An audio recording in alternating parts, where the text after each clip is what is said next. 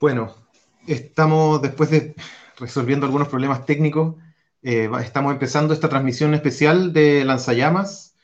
Eh, estamos con Onésima Lenqueo de la Red por la Defensa de la Infancia Mapuche y con Claudio Alvarado Lincopi, historiador mapuche, con quienes vamos a hacer este episodio especial de Lanzallamas fuera de nuestra transmisión normal los días martes y los días viernes y los días jueves, para conversar sobre la situación en el Gualmapu, sobre estos ataques racistas que eh, se dieron en, las, en varias comunas en el territorio del Gualmapu el día sábado en la noche, en el contexto de movilizaciones importantes de comuneros y comuneras mapuches por la huelga de hambre de ya tres meses de muchos presos políticos y presas políticas mapuche que están en este contexto resistiendo contra el Estado colonial de Chile.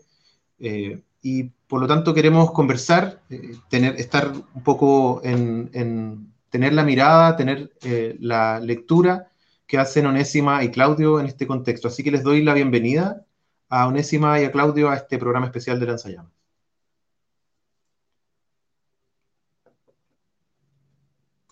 Pablo. A ver, estamos todavía con algunos Un segundito.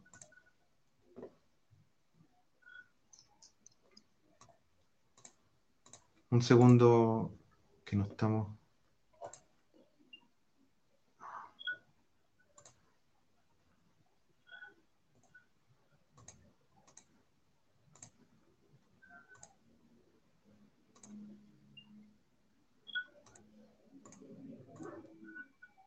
Mm-hmm. Problema es que no podemos compartir el audio de Onésima.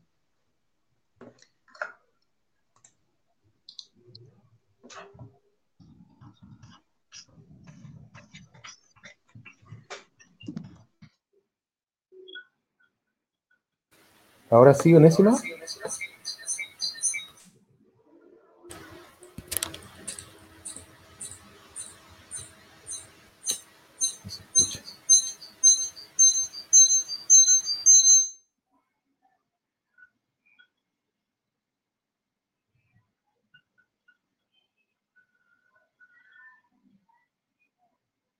Audio? ¿Tú puedes escuchar? Yo, escucho. ¿Me escuchas a mí, pero escuchas a Onésima? Si es que tenemos el problema con la conexión de ella.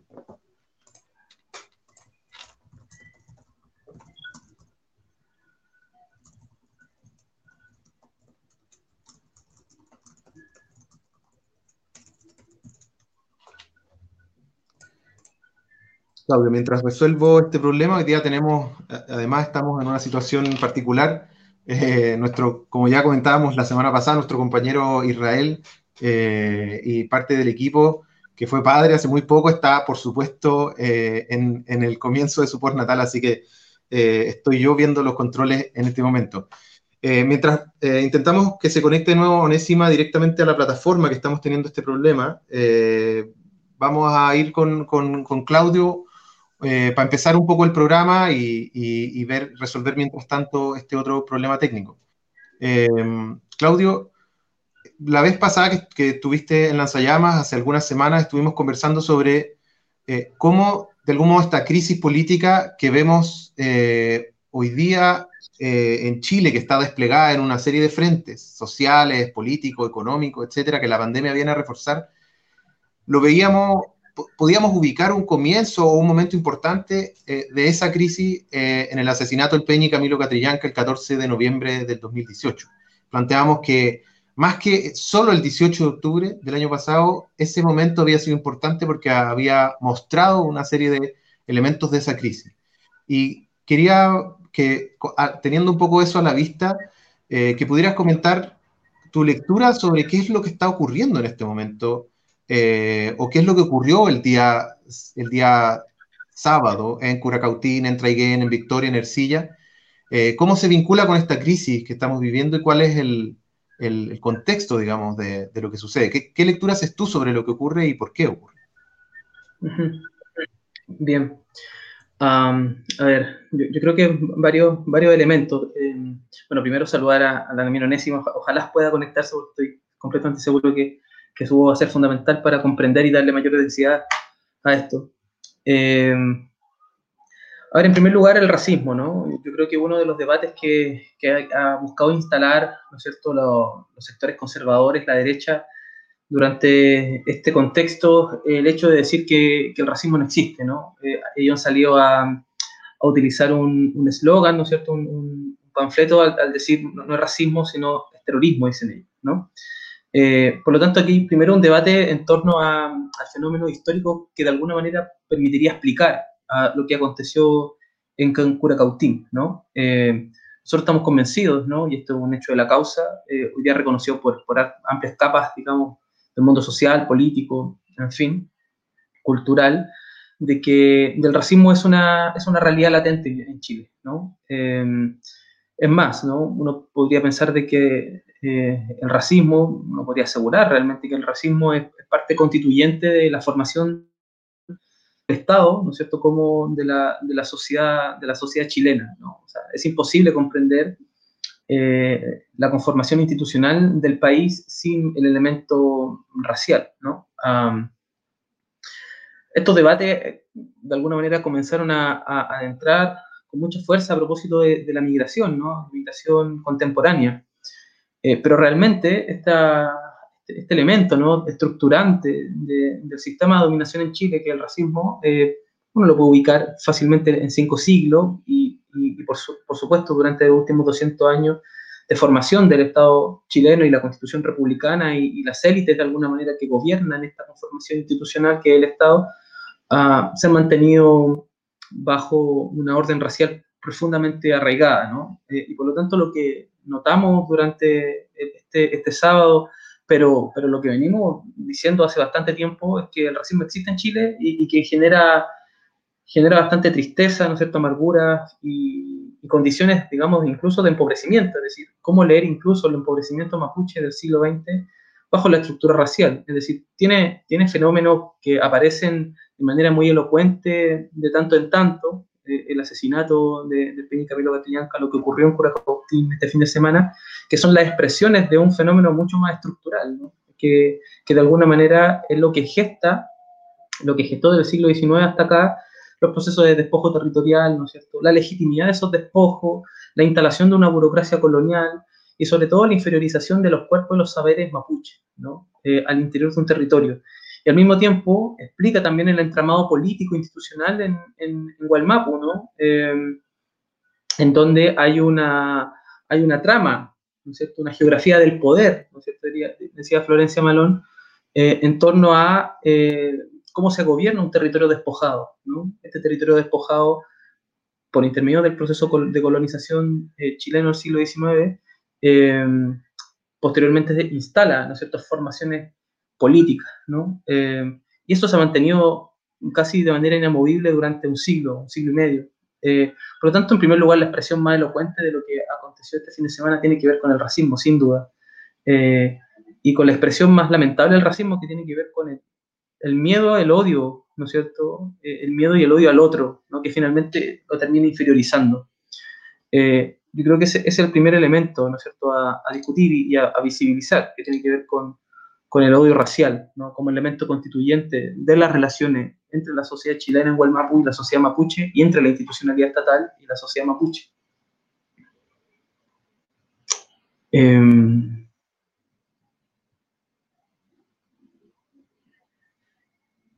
sí. Eh, ahí creo que creo que eh,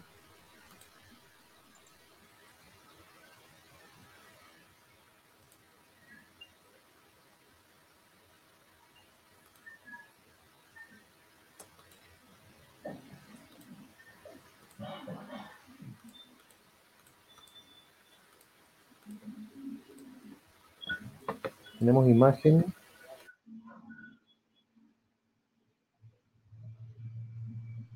Estamos a punto de resolverlo. Claudio, quería, eh, quería preguntarte también algo que, que habíamos, eh, que habíamos estado pensando, discutiendo también con, con, el equipo de con el equipo de Lanzallamas. Tiene que ver con cuáles son algunos de, los, de, las, de las continuidades, pero particularmente de los saltos que hay en este contexto, ¿no es cierto? Con, esta, con estas acciones eh, del día sábado. Lo conversábamos un poco antes de empezar el programa con respecto a, la, a, lo aparentemente inédito de la magnitud de esta, de esta situación, ¿no? Como eh, hemos visto, por, cierto, 500 años de historia de colonialismo, de un Estado que en, de, diversos modos y de diversas, eh, con diversos instrumentos de dominación ha mantenido eh, ocupado el territorio ancestral del Gualmapu y, de, y de, los pueblos indígenas del resto del territorio llamado Chile.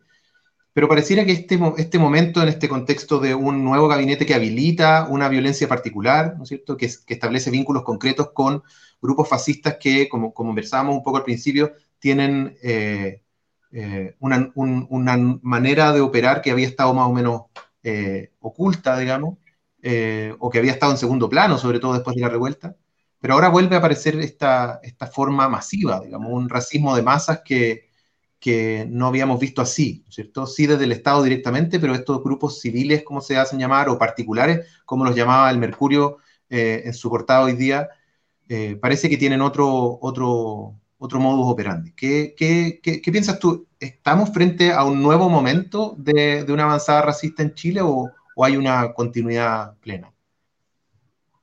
Sí, a ver, em, yo diría que, en primer lugar, lo que tú dices, ¿no?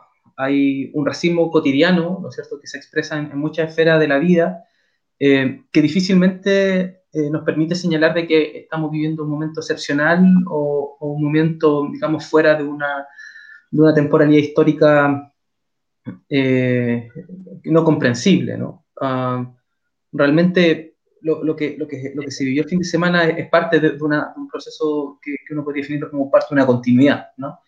Y, esto es un primer elemento fundamental, entenderlo. ¿no? Eh, de alguna manera, las expresiones del racismo en Chile han estado permanentemente apareciendo, eh, toda vez que hay un avance también. ¿no? de, las conquistas por los derechos, ¿no es cierto? Y al mismo tiempo de que el racializado, de alguna manera, en este caso el pueblo mapuche, eh, geste, ¿no es cierto?, formas de organización que permite visibilizar sus demandas y al mismo tiempo conquistar sus derechos, ¿no?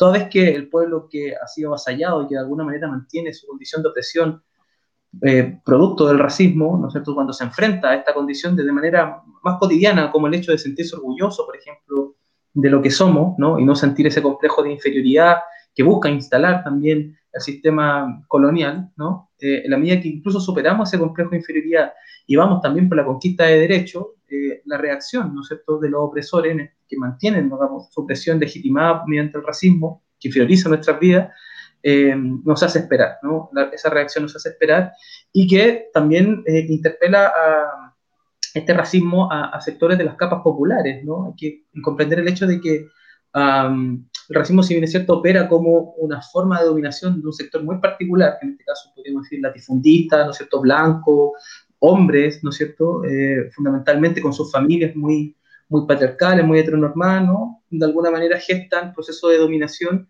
por sobre todo un pueblo, necesitan eh, en, en, en, esta, en este proceso de legitimidad justamente de esa dominación, también a las capas populares y las capas medias, ¿no es cierto?, de, de, aquellos sectores que también se ven explotados, pero no necesariamente racializados tanto como el pueblo mapuche, ¿no? Esto que eh, la antropóloga eh, argentina Claudia Briones define como las formaciones de alteridad, ¿no? Es decir, el capitalismo, lo colonial, ¿no es cierto? Lo patriarcal necesita de formaciones de alteridad con la finalidad de que los sectores, digamos, más acomodados, que, digamos, eh, usufructan de mayor manera lo colonial, lo capitalista y lo patriarcal, puedan de alguna manera usufructar, necesitan de estos sectores medios, ¿no? y, y por lo tanto hay una hay una incorporación también de estos sectores eh, sobre la base de la ideología del racismo, ¿no?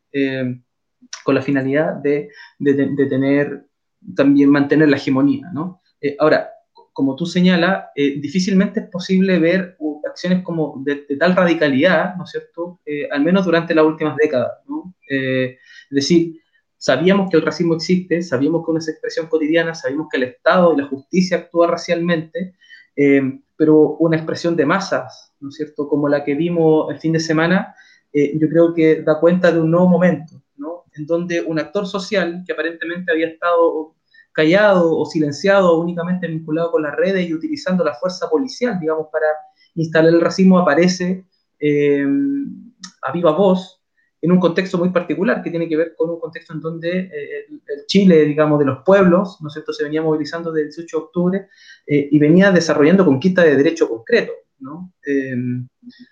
y en este sentido la reacción nos hace esperar, ¿no? Y, por lo tanto volvería a, debates que estábamos dando previo a la revuelta, ¿no? Eh, los debates previos a la revuelta eran, por ejemplo, la discusión en torno a los neofascismos. ¿no? Se discutía a propósito de la emergencia en Brasil, ¿no es cierto? De la emergencia también en Europa, el neofascismo en Estados Unidos. La pregunta era, bueno, ¿cómo se iba a expresar el neofascismo en, América Latina o particularmente en Chile? Yo creo que hay que volver a dar esa discusión porque eh, han aparecido hoy día como una actoría, ¿no? Eh, una actoría que, por cierto, se va a ubicar en un contexto muy particular que tiene que ver con los debates constituyentes, querámoslo o no, que se van a venir de alguna manera, ¿no? Eh, y la pregunta es, bueno, ¿cuál va a ser el rol? ¿no cierto? ¿Cuál, ¿Y va a ser la fuerza, ¿no cierto?, de este, de este sujeto social, ¿no es cierto?, de este actor social que, que de alguna manera es interclasista, ¿no cierto?, está ubicado en sectores populares, en sectores medios y en sectores de la alta burguesía, ¿no es cierto?, de la oligarquía chilena, eh, que es racista, que es fascista, ¿no es cierto?, que es profundamente patriarcal, que es profundamente conservadora, que tiene miedo de alguna manera del otro, del roto, del indio, ¿no es cierto?, de las mujeres, en fin, eh, y por lo tanto, la pregunta es cómo se van a articular y cuál, va a ser su autoría en este contexto. Yo creo que hay que discutirlo bastante porque al mismo tiempo tienen eh, filiaciones eh, y de articulación política bastante rígidas y, y, bastante poderosas con la policía. Vimos cómo actuó la policía en Curacautí, ¿no es cierto?, avalando estos actos de racismo de esta comilla sociedad civil que realmente está profundamente organizada y ese es un elemento también que considerar. ¿no? Este sector está profundamente organizado y, y, una de las cosas, nunca va a ser positivo, ¿no? pero que nos permite ver de manera clara es que existen los sectores organizados, el mundo mapuche lo viene desarrollando, viene diciendo esto hace bastante tiempo, la derecha más conservadora, más fascista, más racista, se organiza, está organizada en Gualmapu, y, y, yo creo que con, este, con lo que ocurrió queda completamente en evidencia, ¿no? Ya nadie puede tener duda, ¿no? Que, que, los sectores más racistas y fascistas de Chile se están organizando, han estado organizados hace bastante tiempo, eh, y que por lo tanto son un actor de cuidado y que hay que comenzar a reflexionar y por lo tanto también junto, conjunto con eso, ¿no es cierto?, a pasar por, a, a, confrontarlos, ¿no?, a confrontarlos eh, directamente. Eh, y, y, ahí hay un, hay un desafío para todos los pueblos de Chile, no solamente para el pueblo mapuche, ¿no? Claudio, ¿cuál es el, en, este, en este contexto específico el, el rol que tú le atribuyes a, a, este cambio de gabinete que vimos el otro día, que viene a representar, eh, como tú planteas, como en, en, el contexto de esta crisis política y social, una serie de discusiones que venían siendo puestas sobre la mesa, por ejemplo, la participación como una cuestión formal, democrática, ¿no es cierto?, con la participación de eh, pueblos originarios en, la, en el proceso constituyente a través de eh, los cupos originarios, ¿no es cierto?, los cupos asegurados. ¿Cómo, eh, en ese contexto de, crisis política, cuál crees tú, de una, con una perspectiva quizás de largo plazo, que le cabe a un gabinete como este, y particularmente la figura de Víctor Pérez, que ha sido señalado como un, digamos, un, un, un vector clave de, esta, de, esta, de, este, de este impulso eh, racista, eh, decíamos con un poco de cuidado llamar fascista, pero, pero efectivamente de, de esta organización como de, de una base eh, civil o de la sociedad civil con respecto al, a, este, a este confrontación. Sí. ¿Qué rol crees que puede, que puede, asignar a Víctor Pérez particularmente o a este cambio de gabinete? ¿Y qué es lo que, sobre todo pensando en lo que viene, qué es lo que podríamos quizás proyectar hacia, hacia adelante. Yo creo que hay un, un, elemento que es permanente de, la, de las derechas, ¿no es cierto?, que es de alguna manera gestar procesos de, comillas, ingobernabilidad con la finalidad de gobernar mediante el miedo y el terror. Eh, esto lo vimos, lo vimos el 18 de octubre, ¿no? O sea, las primeras semanas eh, lo que se buscó permanentemente es construir un enemigo interno con la finalidad de ubicarse ellos como los salvaguardas de eh, la gobernabilidad, ¿no es cierto?, de alguna manera de la democracia, etcétera. Eh, por lo tanto, uh, los conejillos de India, ¿no es cierto?, son, son permanentes para la derecha, ¿no? O sea, tienen que construir un enemigo interno con la finalidad de gestar gobernabilidad, sobre todo en momentos de crisis como los que están viviendo ellos, ¿no? O sea, hay que recordar que previa a la llegada de Víctor eh, de Pérez, ¿no es cierto?, hay un, em, hay una crisis profunda en la derecha, ¿no? Eh, el tema del 10% de la, de la AFP gestó una crisis muy profunda y que se venía desenvolviendo desde octubre. Una crisis que, que, cada vez más tiene a Piñera, digamos, no gobernando él, sino que realmente em, son las fuerzas políticas de derecha, ¿no es cierto? Eh, los partidos, particularmente, teniendo los partidos como representantes de sectores, por supuesto, de, la, de las grandes fortunas del país, de las grandes oligarquías del país, gobernando el país, ¿no? Y por lo tanto, lo que aconteció con, la llegada de, de, Víctor Pérez y al mismo tiempo con la llegada de, gente de Renovación Nacional o gente de Bópoli al gobierno, teniendo mucha, mucha preponderancia, digamos, en, la primera línea, digamos, del gobierno, uh, lo que busca es primero unificar a la derecha pero una unificación sobre la base de los sectores más conservadores. Eh, de alguna manera lo que terminan ganando el último gallito son los sectores más conservadores. Eh, frente a la tesis de decir, bueno, aquí lo que está aconteciendo es una derrota para la derecha, eh, lo que termina siendo la roulette, ¿no es cierto?, Piñera, es decir, vamos a arreglar este, este desorden interno sobre la base de los sectores más conservadores, ¿no? callando, por lo tanto, a, sectores que estaban criticando de alguna manera la gestión de, Piñera.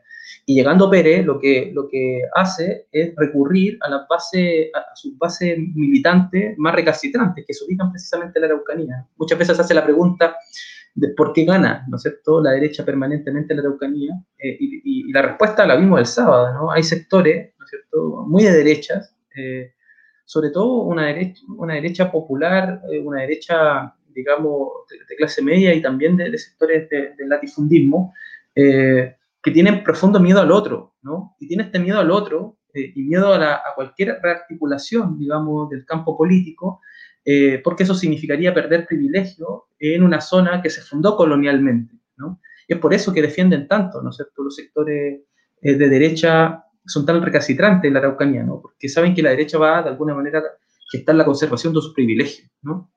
Eh, y lo que hace Pérez, por lo tanto, es alentar a la base más recalcitrante que tiene, ¿no es cierto?, eh, de echarle benzina, ¿no es cierto?, a, a, lo que tiene más próximo, con la finalidad de gestar una suerte, una especie, de, digamos, de ingobernabilidad supuesta, ¿no es cierto?, en la región, con la finalidad de él ubicarse nuevamente en el plano de la democracia, ¿no es cierto?, de los de la, de, la, de la, república, entre comillas, en fin, ¿no? de, la, de la defensa de la legitimidad de lo político. ¿no? Eh, y, y, lo que está buscando precisamente esto es, es, Pérez, ¿no? Eh, evitar eh, el cataclismo que estaba viviendo la derecha. ¿no? Y para evitar el cataclismo que está viviendo la derecha, bueno, el, el, mundo mapuche estaba ahí, digamos, teniendo una conflictividad que tiene que ver con los presos políticos, que no hay que olvidarlo, ¿no? Más de 90, más de 90 días en huelga de hambre los presos políticos, eh, demandando algo, algo muy, muy estatal, ¿no? Que finalmente es la,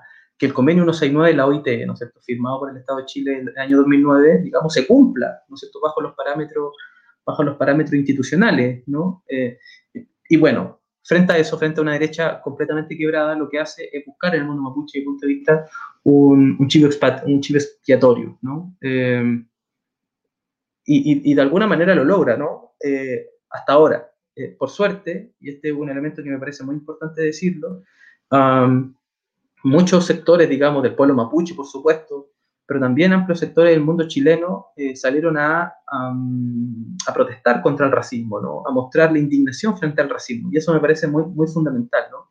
Ah, que el relato, que el relato de la derecha eh, no tenga peso, ¿no? pierda legitimidad. ¿no? Así como eh, perdió legitimidad el relato del enemigo interno del 28 de octubre, tiene que perder legitimidad también la idea del mapuche como enemigo interno, con la finalidad de seguir fracturando a un gobierno que ya no tiene ninguna legitimidad y lo que está haciendo es dar sus últimos aletazos, ¿no? Con la finalidad de que nos sigamos avanzando en las conquistas de derechos de todos los pueblos de Chile, ¿no? Eh, y también se abre una pregunta, Pablo, que tiene que ver con los desafíos de la izquierda, ¿no? Eh, digo, ¿cómo es posible, eh, cómo se explica, ¿no es cierto?, que sectores populares tengan, salten esta, esta pregunta, ¿no? que había a propósito de el, que nos salta es mapuche, ¿no? Esta frase que, que todos vimos tristemente, ¿no? De manera, en fin, ¿no? Lo que sentimos en ese momento, muy doloroso.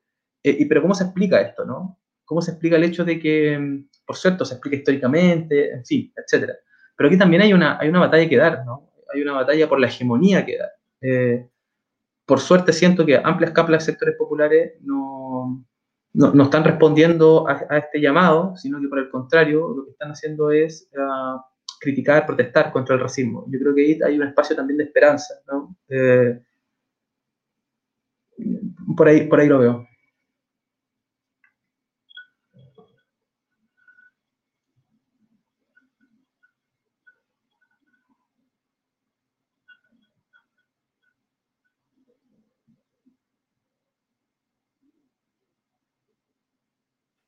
Hola, sí lo escucho. ¿Ustedes me escuchan a mí? Por, por fin.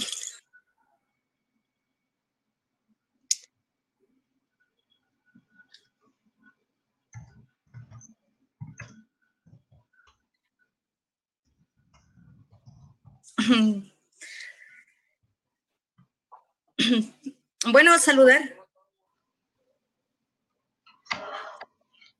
Sí, eh, primero saludar, Mari Mari Compu Lamien, Mari Mari Compu Buenui.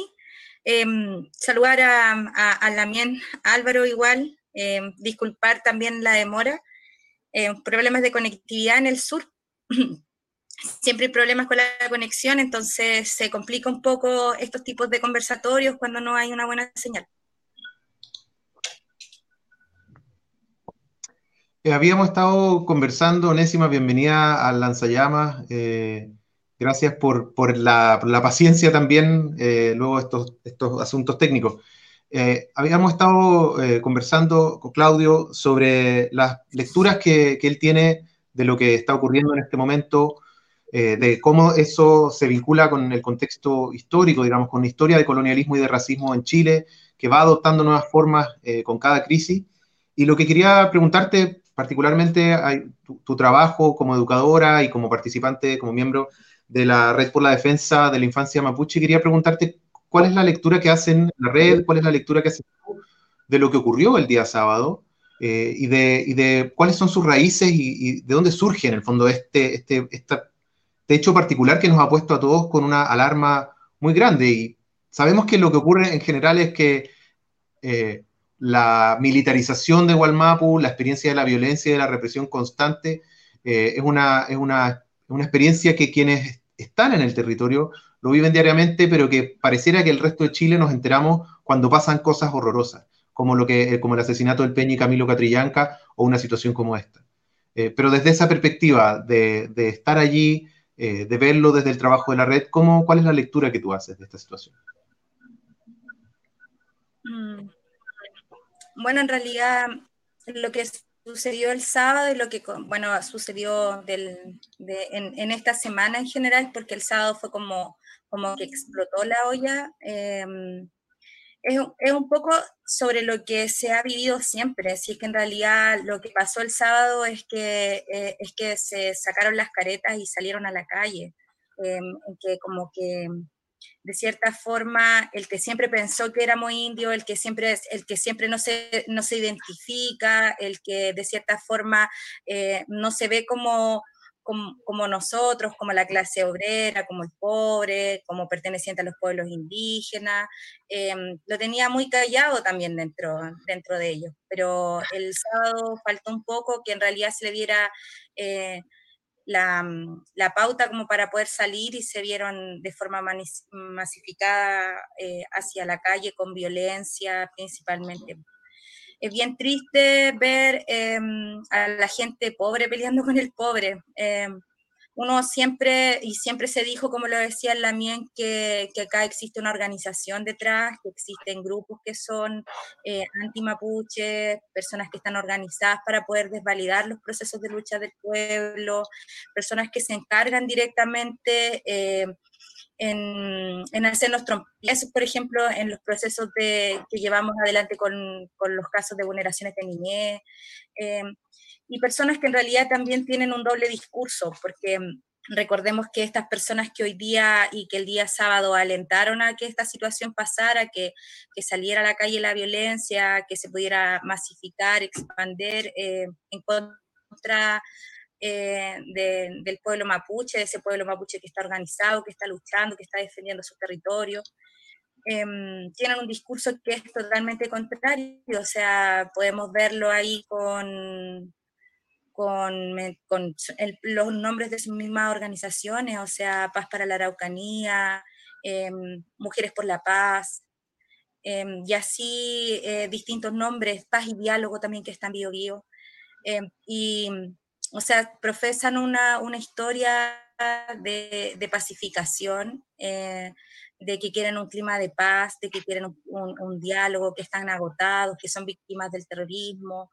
Em, y, dieron muchos años, o sea, muchos mucho años y mucho tiempo anteriormente a esto, muy siempre dándose cuenta de esta, de esta situación de, víctima, de víctimas. Ellos eran los, la víctima en esta situación y victimario. Entonces, al final, hoy día, como que nos encontramos frente a un escenario como del bueno y del malo en realidad, así como quién es el bueno, quiénes, quiénes tienen razón y quiénes no tienen razón, por qué esta situación está sucediendo o no.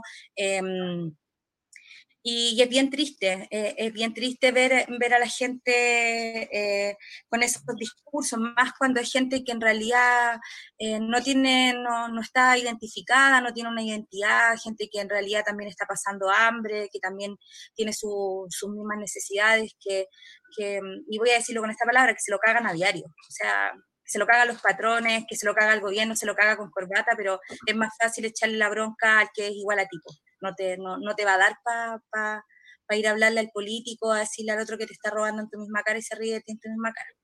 Entonces, bien triste cuando tú ves a ese tipo de personas que se suman a esto, pues, que, que, que, siguen el juego de estos grupos que, mm, que, que no sé si son minota, eh, eh, que son los menos en realidad, creo que, están muy bien organizados, que saben muy bien eh, cómo atacar y de qué forma hacerlo. ahí el día viernes, y también lo mencionaba también Álvaro, claramente aquí hay, eh, hay una responsabilidad súper clara de quien permitió que esta situación sucediera. O sea, em, no es coincidencia que Víctor Pérez haya pisado la Araucanía.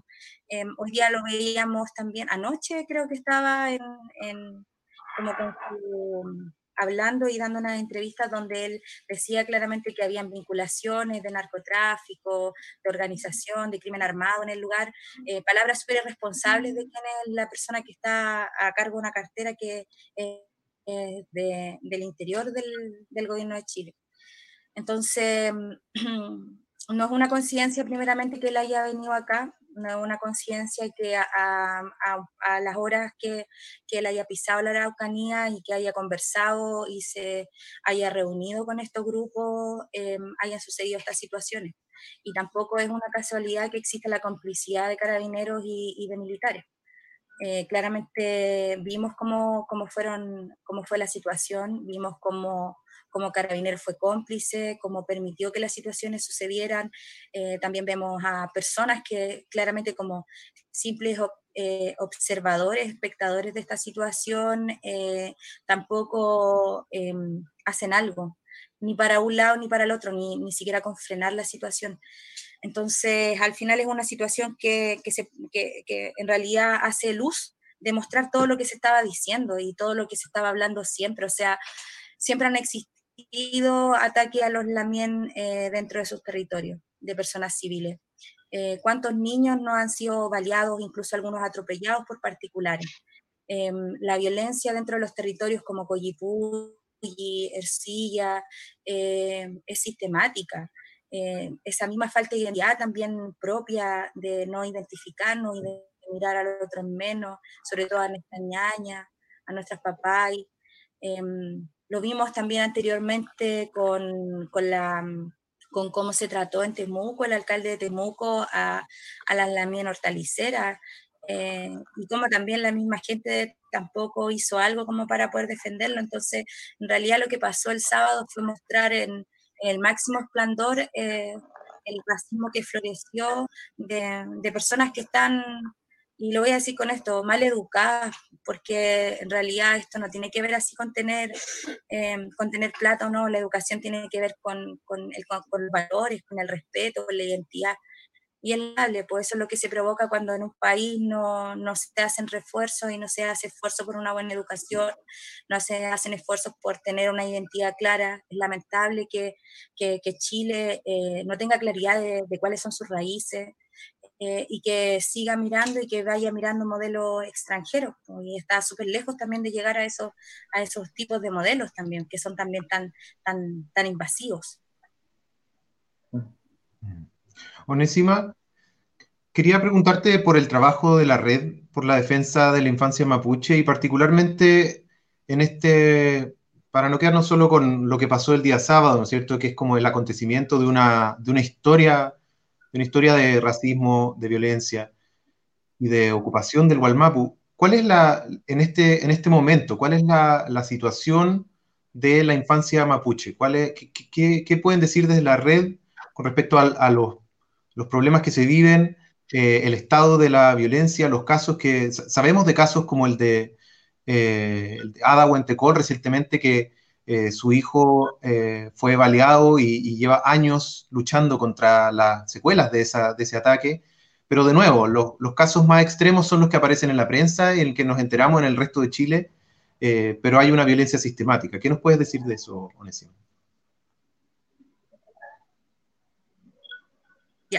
Eh, como tú dices, eh, esta es una violencia sistemática. Eh, conocemos los hechos más, más, más, relevantes, más fuertes, más violentos, esos que, que, mm, que, en realidad nos dejan así con una situación, con una sensación de que, que, que en realidad qué está pasando, pero tampoco se ha hecho una lectura de acuerdo a, esa, a, a esas situaciones, no, no se ha hecho nada tampoco para que, por ejemplo, el caso de, Brandon Hernández Huentecol, que es el hijo de Ada, eh, haya conseguido justicia y una justicia que sea pertinente a los hechos que vivió.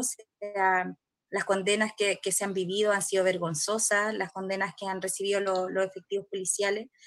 Y, mm, y en realidad existen diferentes tipos de violencia y eso es súper importante remarcarlo respecto a esto y también tiene que ver con la situación del sábado. Una cosa es como es la violencia física, que es la que va directamente hacia, hacia la niñez, hacia el niño, hacia, hacia, hacia la víctima, que en este caso es producida por... Em, en su mayoría por efectivos policiales, por las instituciones policiales, y existe también otro tipo de, bueno, también ahí se, no solamente están los efectivos policiales, sino que también eh, existe como una cadena de vulneración también a la vez, porque está el Paco atacando dentro de la comunidad, Em, si ese niño llegara a ser eh, eh, atacado o haya recibido perdigones en sus piernas, como fue en un caso bien específico, eh, lleva a un servicio de salud donde también ha sido negada la atención, ahí hay una doble vulneración, y hay otra que es también por omisión, que en realidad es claramente como omitir, invisibilizar esta situación e incluso ya llegar a normalizarla, que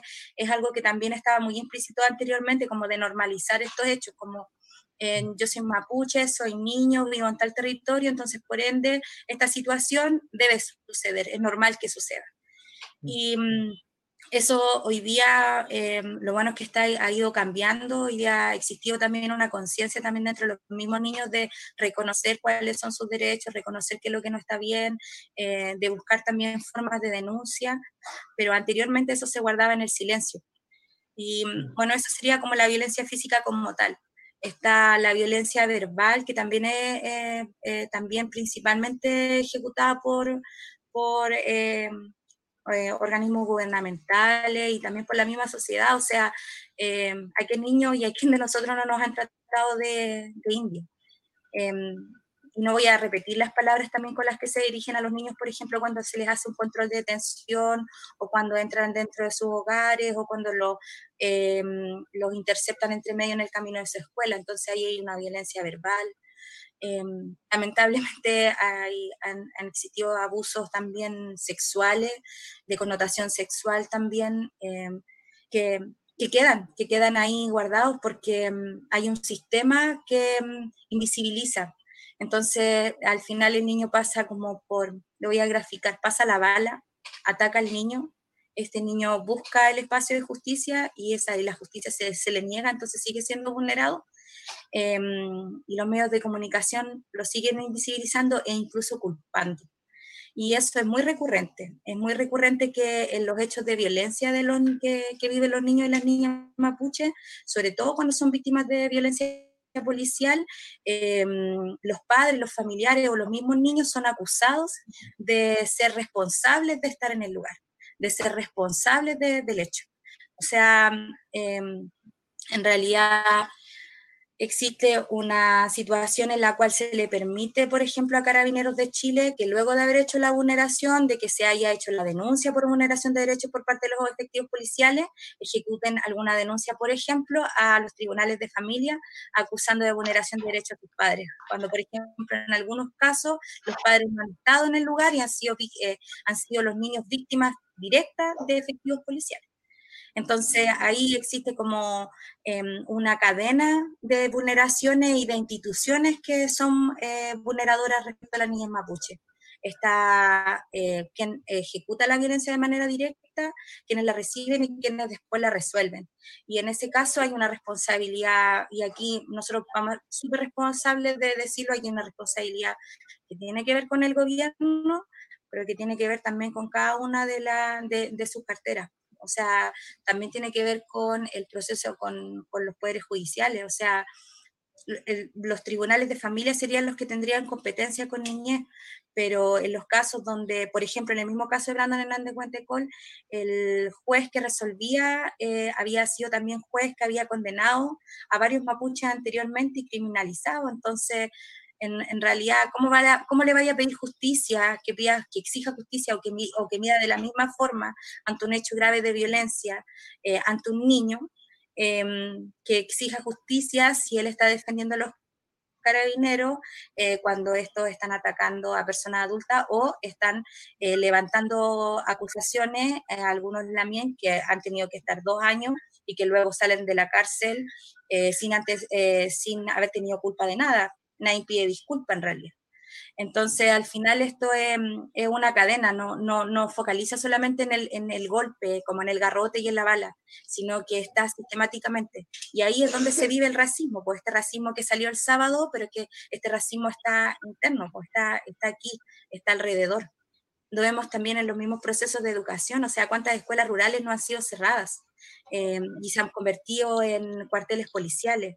Em, las mismas postas no cuentan tampoco. Hoy día, si, si estábamos ante una urgencia de la pandemia, ¿qué condiciones, de, qué condiciones de seguridad, de salud se le daban a los niños y las niñas mapuche? Ninguna. Em, se preocupó en realidad el Estado o el Ministerio de Educación en este caso, si es que la niñez mapuche, la niñez rural, la niñez empobrecida eh, tuvo acceso a la educación, no la tuvo. Y eso al final sigue siendo racismo porque estamos buscando una única línea de personas, sin em, identificar las diferencias y darle valor a las diferencias de cada uno de ellos y de ellas.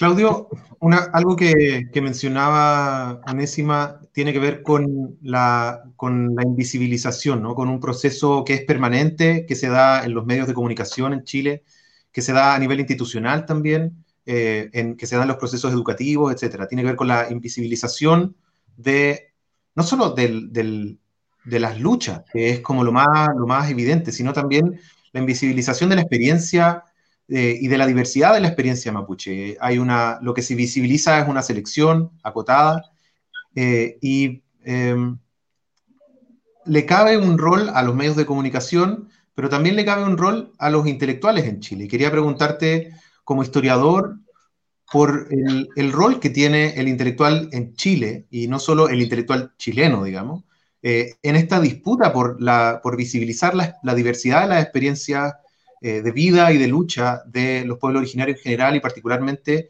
del pueblo mapuche. ¿Cómo, cómo, cómo ves tú en tu experiencia como historiador, en vínculo con la academia, en el vínculo también con los movimientos sociales y, y los movimientos mapuche? ¿Cuál es el rol del intelectual pensando, por ejemplo, en la eh, fatal responsabilidad de eh, la fatal responsabilidad de un intelectual, entre comillas, un intelectual chileno como Christian Barken, que inmediatamente después de un acto como el de, acciones como las del día sábado, le da pantalla para limpiar su imagen, para humanizarlo y, mostrar de algún modo el espectáculo de la invisibilización de las vidas mapuche. Em, bueno, o sea, en primer lugar, eh, es, todo un debate la idea de, intelectual, ¿no? Em, a mí me gusta mucho más la idea de, trabajador del tiempo, en mi caso, ¿no? O sea, pensarme más bien como alguien que intenta, intenta gestar eh, reflexión crítica en torno a efectivamente la, eh, la contingencia y la historia, ¿no? pero desde una perspectiva como, como trabajador también. Yo creo que aquí la, academia, ¿no es cierto?, eh, es más o menos es, sabido, ¿no? Que, la academia en Chile históricamente ha, operado profundamente, profundamente colonial, ¿no? ya sea por su contenido, que es muy elocuente del siglo XIX y gran parte del siglo XX, incluso mucha, mucha tradición de izquierda también operó de la misma manera, ¿no? no, dejó de funcionar como bajo, bajo preconcepciones, bajo preconcepciones muy equivocadas, eh, sino derechamente racistas, ¿no es cierto?, en torno al, al mundo mapuche al mundo indígena en general. Uh, uno diría que durante los 80 y los 90 emergió eh, sectores, digamos, de la academia chilena que, que, tenían ciertas cercanías con lo que estaba aconteciendo, ocurriendo, eh, abrieron espacios para ciertas reflexiones críticas, pero no dieron el ancho, particularmente en términos políticos, ¿no? Toda vez que eh, las reflexiones que venía acumulando el mundo mapuche, al menos desde los 80, tiene que ver con, por ejemplo, autodeterminación y, recuperación territorial, ¿no? Eh, no estoy tan seguro hasta qué punto la academia eh, logró, ¿no es hacerse también de estas demandas con la finalidad de ser un agente también de cambio, ¿no es cierto?, en, en, en este contexto y finalmente transformarse en, en, en sectores que piensan, reflexionan, pero también aportan en, la constitución de los derechos colectivos del mundo mapuche en particular. Eh, recientemente, ¿no? Eh, hay, hay sectores que, que han, hemos, vamos a decir, buscado intentar eh, en el camino de la academia también un espacio con la finalidad de impugnar precisamente esa historia, y, la verdad no es nada fácil, ¿no? Porque fuera de los contenidos también hay procedimientos políticos al interior del mundo académico que muchas veces imposibilitan esta, esta cuestión, ¿no? No se trata únicamente de discutir los contenidos, yo, yo creo que, y, aquí viene un salto fundamental, ¿no? No se trata únicamente de discutir los contenidos, sino también el poder, ¿no? Eh, de alguna manera, cuando, cuando el mundo mapuche debate en torno a autodeterminación política, lo que está poniendo en cuestión es la conformación del poder estatal, ¿no es cierto?, a todo nivel, ¿no? Tanto en su nivel más macro, ¿no es cierto?, pero también como sus expresiones más cotidianas y más concretas, ¿no es cierto?, en, en, las comunidades, ¿no? O sea, cómo las comunidades pueden llegar a tener la posibilidad de tener poder, ¿no es sobre el devenir de su territorio. De la misma manera, uno estaría tentado a pensar de que eh, aquí es más hay que comenzar también a discutir en torno a las, a las fuerzas, a los poderes eh, al interior del mundo académico, pero no solamente el mundo académico, ¿no? Ya lo decía en la enésima, eh, en torno a, la cuestión a la cuestión de la salud, a la cuestión de la educación, ¿no? Ahí hay también una disputa, no únicamente por los contenidos, que, que es importante, ¿no?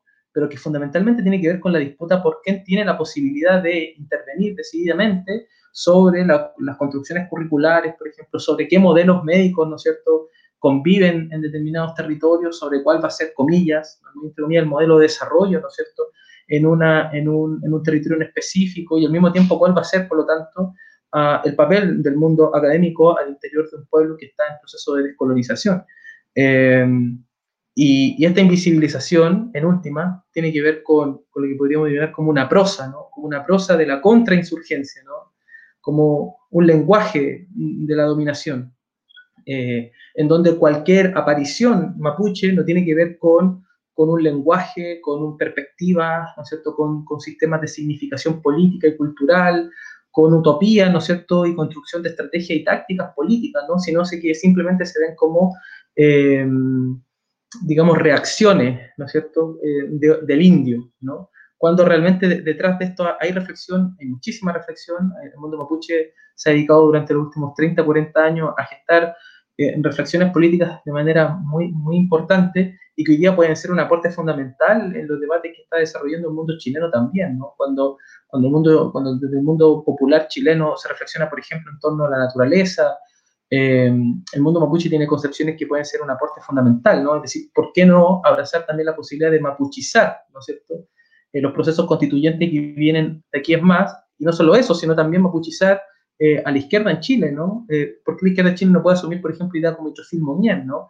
Y, y, aún más, autodeterminación política, ya no únicamente pensada como una cosa de indígenas, ¿no? Sino como la posibilidad más radical de democratizar los territorios, ¿no? Eh, estoy completamente seguro, y ya lo hablábamos el otro día, Pablo, que las personas que habitan en Pichuncaví, en Quintero, a pesar de no sentirse indígenas, también tienen problemas socioambientales que probablemente también con categorías mapuches puedan de alguna manera construir un relato también anti-extractivista y la autodeterminación política al mismo tiempo como una posibilidad democratizadora que le permita a ellos también, ¿no es cierto?, intervenir sobre el devenir de su territorio. En última, el mundo mapuche tiene reflexiones ¿no? que aportar no solamente el proceso constituyente, sino fundamentalmente para la construcción de los programas de los pueblos, ¿no es cierto?, que es, la tarea histórica que, que tenemos por delante.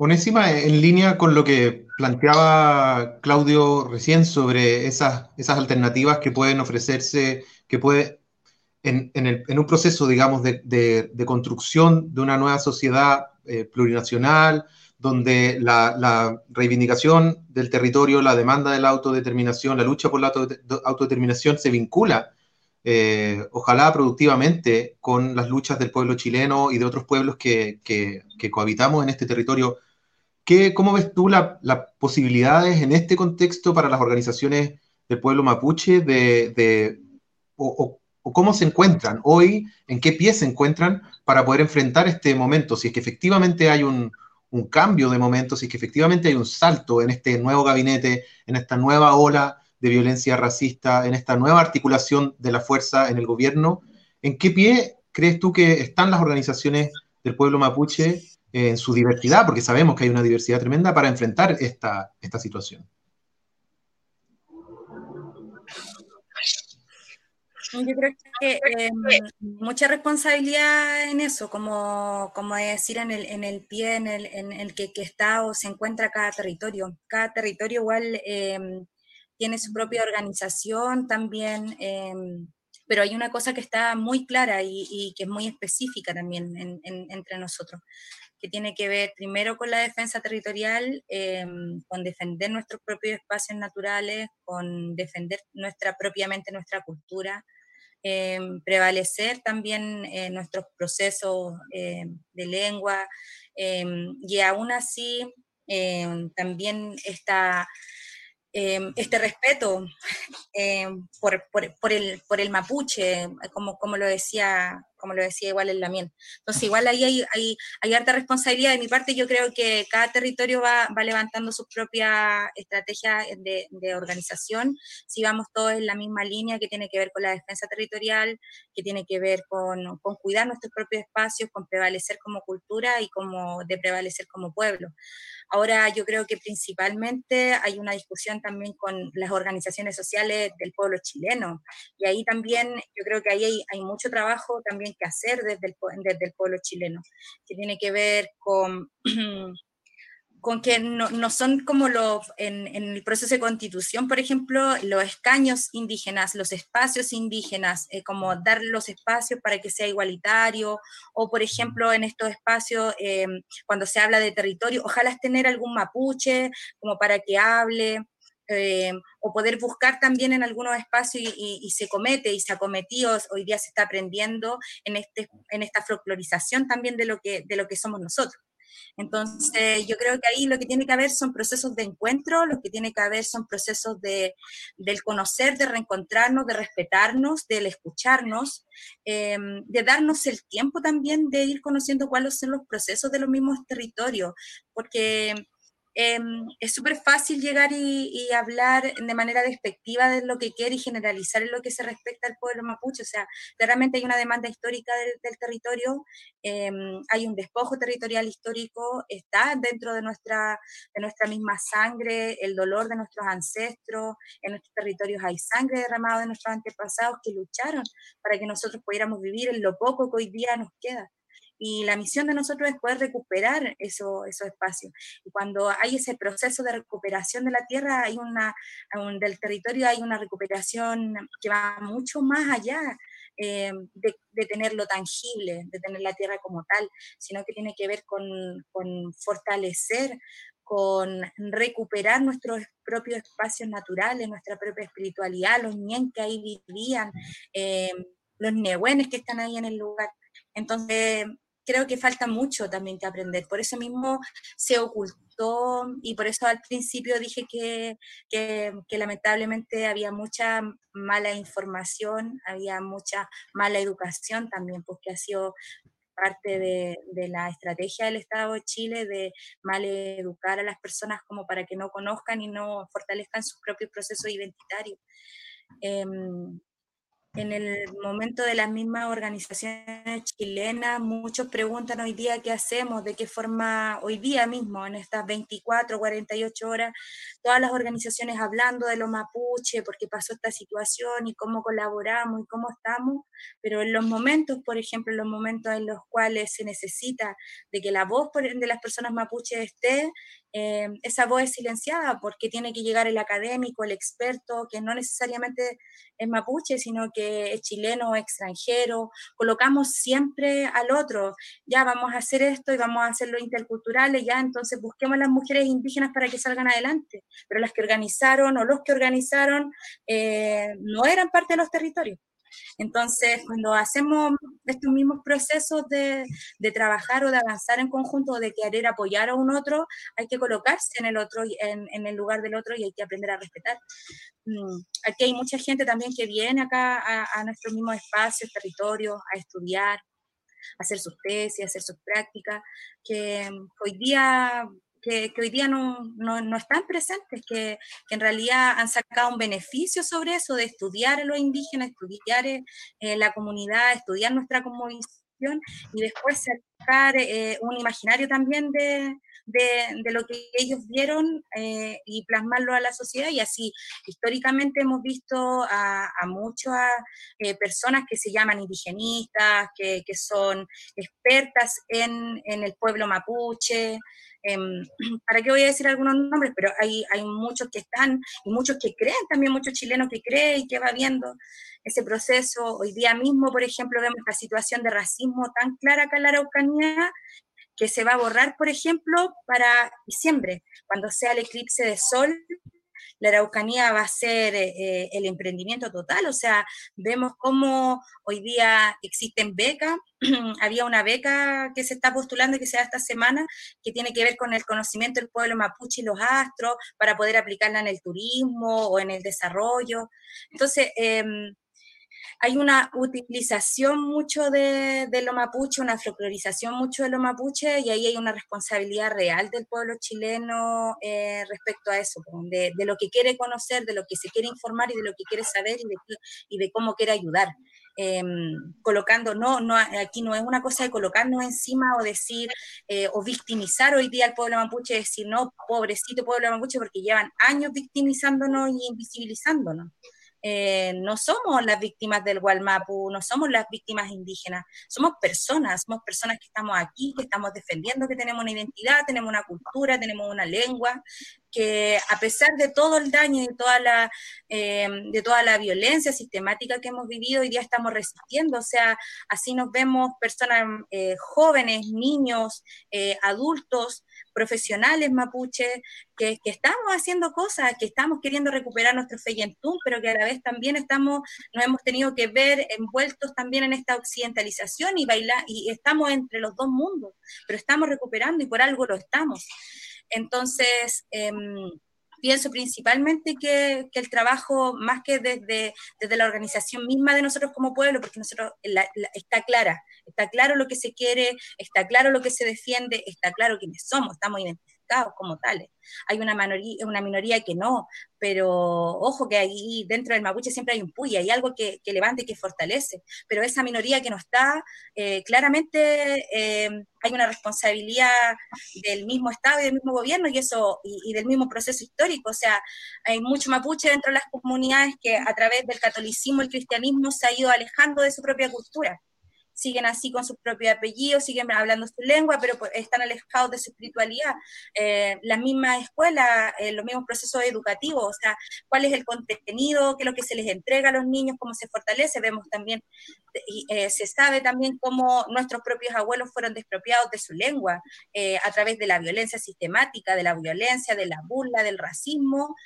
Eh, hubo un despojo de nuestra propia lengua que hoy día se está recuperando, que hoy día ya no da vergüenza hablar, incluso da vergüenza no hablarlo para nosotros. A mí en lo personal me da vergüenza no ser hablante. Em, quizá a lo mejor hace 30, 40 años me, da, me podría haber dado vergüenza eh, haber hablado Mapuzungún y, y, y, no Winkazungun.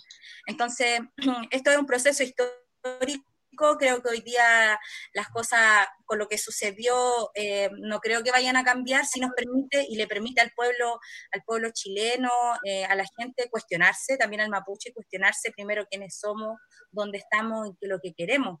Em, como pueblo está claro lo que se quiere, está claro lo que se defiende, está claro quiénes somos. La pregunta es para el otro lado, quiénes son, eh, qué es lo que quieren y hacia dónde van a ir.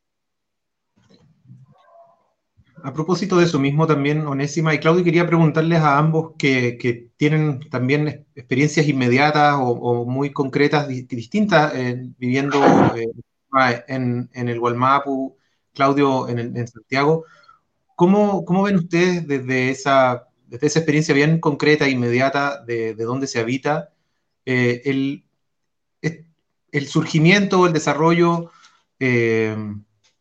digamos, con cierta fuerza renovada en este contexto de crisis política, de, mucha polarización en Chile, el surgimiento de estos sectores populares neofascistas o de avanzada racista que se organizan, que sabemos que están organizados, por ejemplo, los gremios, en las organizaciones que mencionaba Onésima, eh, que ocupan el eufemismo de la paz, pero en realidad están hablando de la misma pacificación de siempre.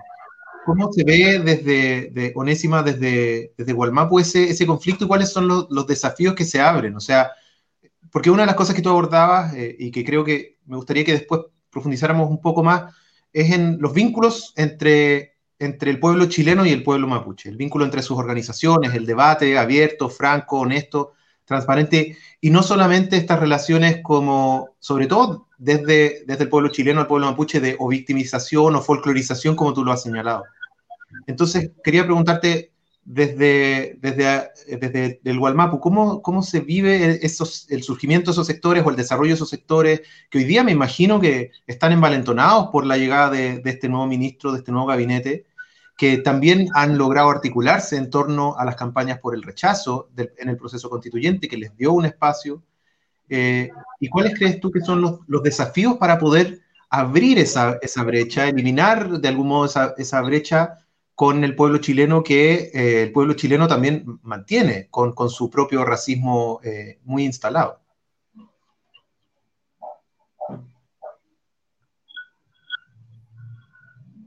Bueno, yo sigo insistiendo, ¿no? lo personal no es porque sea educadora, pero em, siempre insisto que los procesos educativos y, de, formativos son súper importantes. Em, siempre he creído que, lo que nos sucede es eso, es una falta de conocimiento que lo hicieron a propósito y que en realidad por eso hoy día nos encontramos como nos encontramos.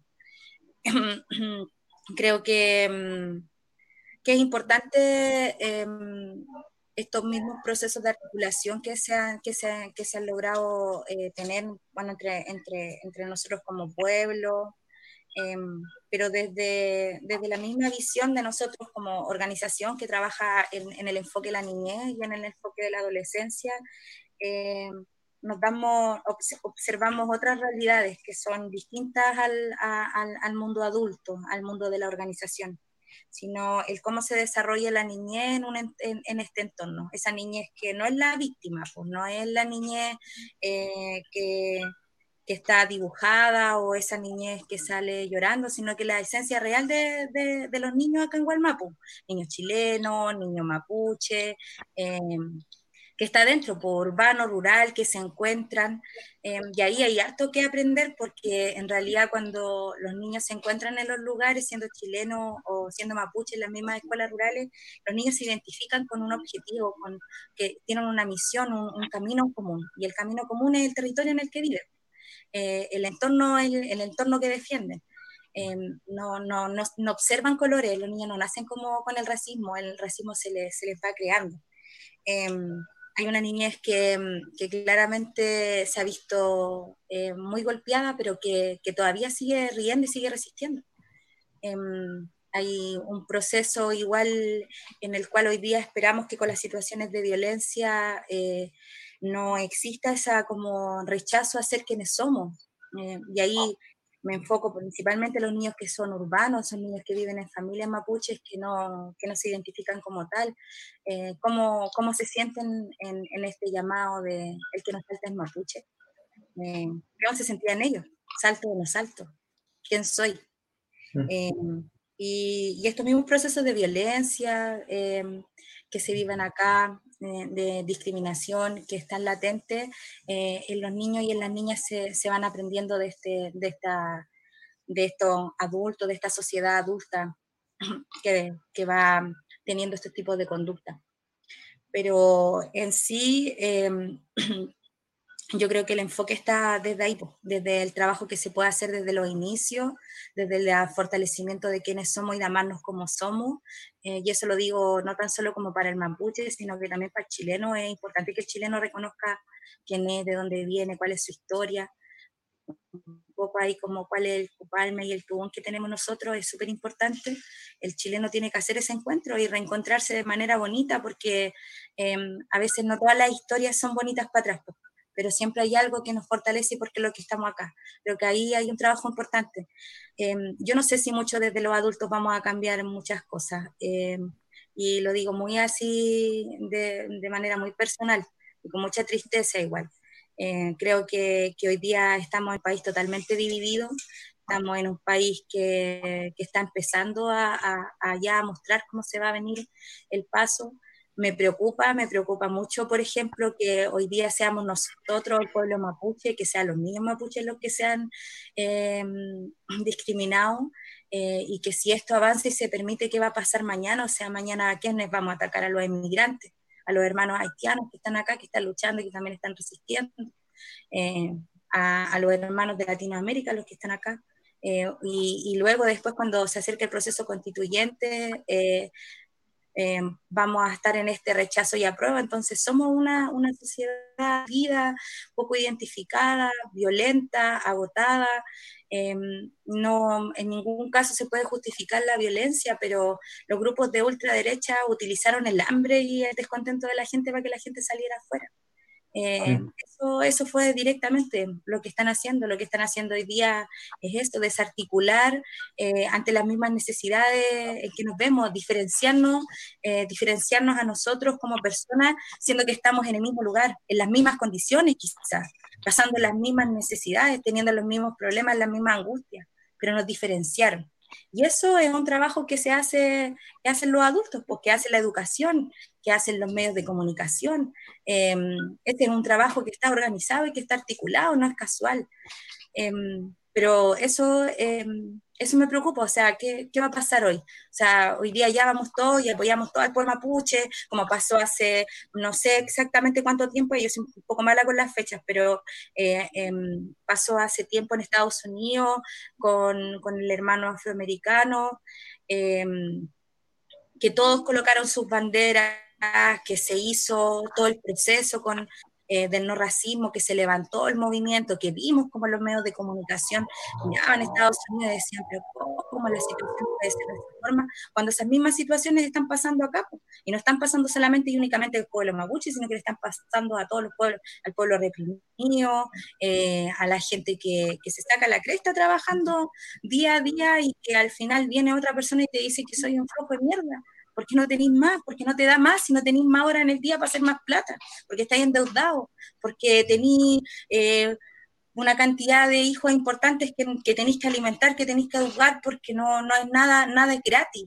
Entonces, mm, nos tienen ahí como en un, en, en un imaginario de quiénes somos y, y, se nos forma para esta división. Un poco, hoy día vivimos en una sociedad individualista, pues, muy alejada del mundo mapuche, porque el mundo mapuche no es individualista es colectivo, es comunitario. Y, y, ahí, ante eso, yo creo que los procesos de, se deben ir reaprendiendo, se debe ir reeducando y reeducando principalmente a los adultos y educando en respeto, en fortaleza, en identidad eh, a la niña y a la juventud.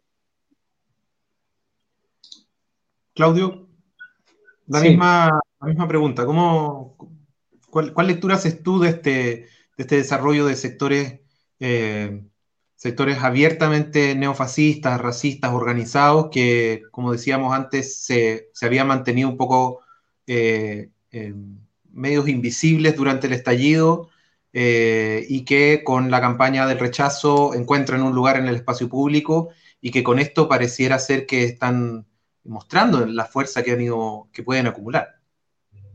Sí. primero yo diría que las crisis eh, como las que comenzó a desenvolverse de manera muy clara, elocuente desde el 18 de octubre, pero que efectivamente tiene, tiene su, su recorrido histórico, no podría decir que el mundo mapuche de los 90 viene desenvolviendo una, una crítica lacerante al neoliberalismo y a la, a la, conformación estatal centralista, ¿no? Pero digamos que el 18 de octubre se abre una crisis ¿no? de legitimidad bien, bien, bien profunda, de la forma de cómo se instaló eh, la gobernabilidad desde la dictadura militar hasta acá. Eh, pero las crisis no necesariamente eh, conllevan eh, gestaciones progresistas, de izquierda, etcétera, ¿no? Del buen vivir, ¿no? Eh, las crisis pueden devenir en, fascismo, ¿no? Ah, digamos, lo que ocurrió en, la Alemania, en la Alemania nazi es, elocuente, ¿no? O sea, yo creo que en 1919 una revolución, digamos, comunista que finalmente fracasa y 10, 12 años después empieza Hitler a gobernar, ¿no? Es decir, las crisis no necesariamente conllevan eh, la gestación, digamos, de, un país más progresista, más, más de izquierda, etcétera, con, mayores derechos sociales, etcétera. Eh, por lo tanto, hay que tener bastante cuidado con, esta organización, ¿no? O sea, la demostración de Curacautín es una demostración de su fuerza, así como las demostraciones que se hicieron en Santiago durante el verano, ¿no? Comandadas por, por organizaciones eh, de ultraderecha, ¿no es cierto?, que hacían su, sus demostraciones de fuerza por, por providencia, ¿no? Eh, por lo tanto, hay que tener bastante cuidado con eso. Las crisis no necesariamente conllevan modificaciones hacia el espectro progresista de izquierda, ¿no? Eh, por el contrario, pueden llegar a ser lo otro. Eh, la pregunta entonces abierta a propósito de, la coyuntura que, estamos habitando, a propósito de, la, de la, constituyente, es eh, ¿quién va a liderar el rechazo? Y eso es una pregunta que nos está todavía abierta, ¿no? Eh, así como hay preguntas en torno a quién, quién lidera el, el, apruebo, que nadie lo va a liderar, digamos, hasta el momento no se ve ningún liderazgo por ahí, y qué bueno que sea así, eh, la derecha también se hace esa pregunta, ¿no? ¿Quién, quién va a liderar el, el rechazo?